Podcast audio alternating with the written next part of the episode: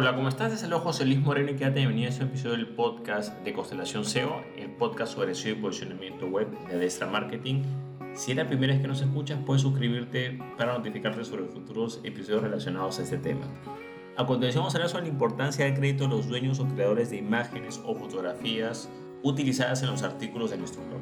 Existen empresas y negocios que desean utilizar imágenes y fotografías para los artículos de su blog, sin embargo, a veces no están conscientes sobre lo que son las diferentes licencias o qué problemas pueden traerles o no. Generalmente una imagen eh, principal o destacada en un artículo es un elemento eh, importante ya que brinda contexto a los lectores o visitantes sobre el tema o contenido de dicho artículo. Además de que generalmente esa imagen es lo primero que se ve, las personas ven el título y la imagen y de ahí sacan como que una idea de qué puede tratar el artículo o lo que van a leer.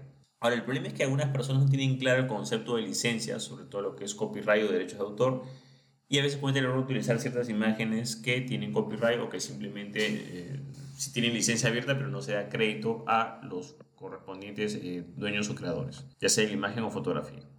Bueno, en primer lugar vamos a hablar de lo que son los tipos de licencia.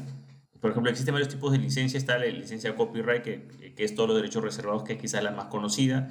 Si vemos una imagen en internet de un sitio web y no vemos nada sobre la licencia, tenemos que asumir por defecto que es copyright. Esa es la licencia por defecto que va a aparecer.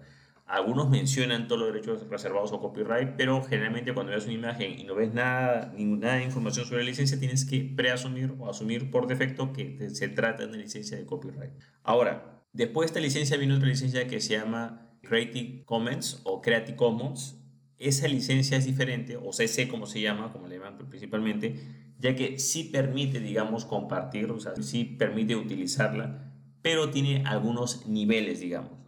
Por ejemplo, dentro de esta licencia CC, que es la que puedes utilizar en realidad para compartir imágenes, digamos, en tus artículos, está lo que es atribución, la cual simplemente requiere cada referencia al autor del original. Después está la opción de compartir igual, que permite hacer ciertas obras derivadas bajo la misma licencia o similar. Después está lo que es la sección o la subsección de no comercial, la cual obliga a que esa obra o imagen o fotografía no sea utilizada con fines comerciales.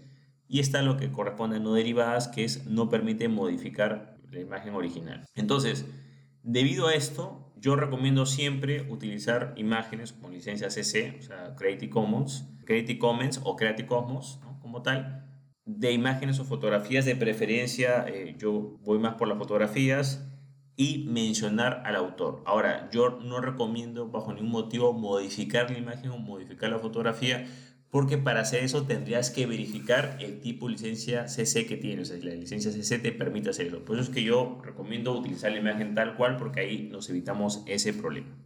Ahora, muchos se preguntan si eh, citar al autor de las imágenes perjudica o no al SEO.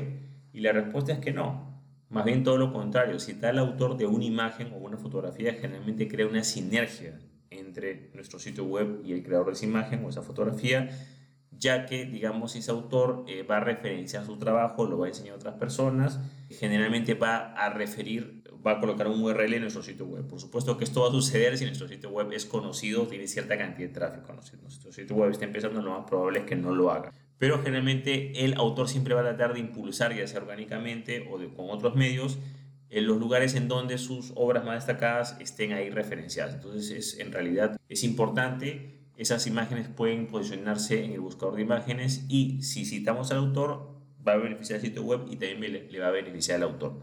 Ahora, ¿qué es lo que no tenemos que hacer?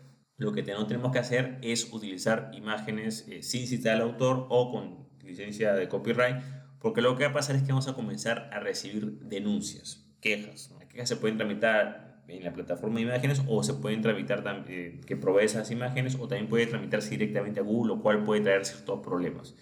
Entonces, claro, al comienzo tú tienes poco tráfico y quizás no recibas muchas quejas o denuncias o, incidentes de ese tipo, ¿no? Pero créeme que cuando tu sitio web comienza a tener ciertos niveles de tráfico, este tipo de quejas, por supuesto, si has tenido un comportamiento no adecuado, vas a comenzar a recibirlos. Avisos de, de copyright, infracción de derechos de autor y, claro, amenazas de todo. Entonces, tienes que tener bastante cuidado y no te metas en problema y tienes que utilizar las licencias correspondientes y citar al autor. Eso te va a ayudar bastante a tu posicionamiento y también lo va a ayudar al posicionamiento del autor citar el nombre del autor ayuda mucho, así no pongas el enlace, porque ahí, también puedes, por ejemplo, la forma correcta de colocarlo es, por ejemplo, imagen de José Luis Vía eh, por ejemplo, Pixabay o unplash.com, o sea, el portal donde sacaste las imágenes, donde está publicada esa imagen, bajo licencia Creative Commons o Creative Commons o CC, y con eso ya has cumplido con eso. En algunos casos, si deseas, puedes colocar un enlace hacia el perfil del autor, en otros casos no, eso ya depende cómo tú lo quieras manejar, pero es fundamental que siempre menciones el nombre del autor y la fuente como tal, el lugar donde, en el cual has obtenido esa imagen. Ahora, ¿Qué sucede? Muchos se preguntan con las imágenes creadas con inteligencia artificial. Cuando usamos imágenes creadas con inteligencia artificial hay que tener bastante cuidado porque esto depende mucho de cómo eh, se ha creado esa imagen. Por ejemplo, depende mucho de la calidad de la herramienta o la plataforma de inteligencia artificial y qué tan confiable es. Por ejemplo, hay ciertos programas que sí respetan más las normas, digamos, los derechos de autor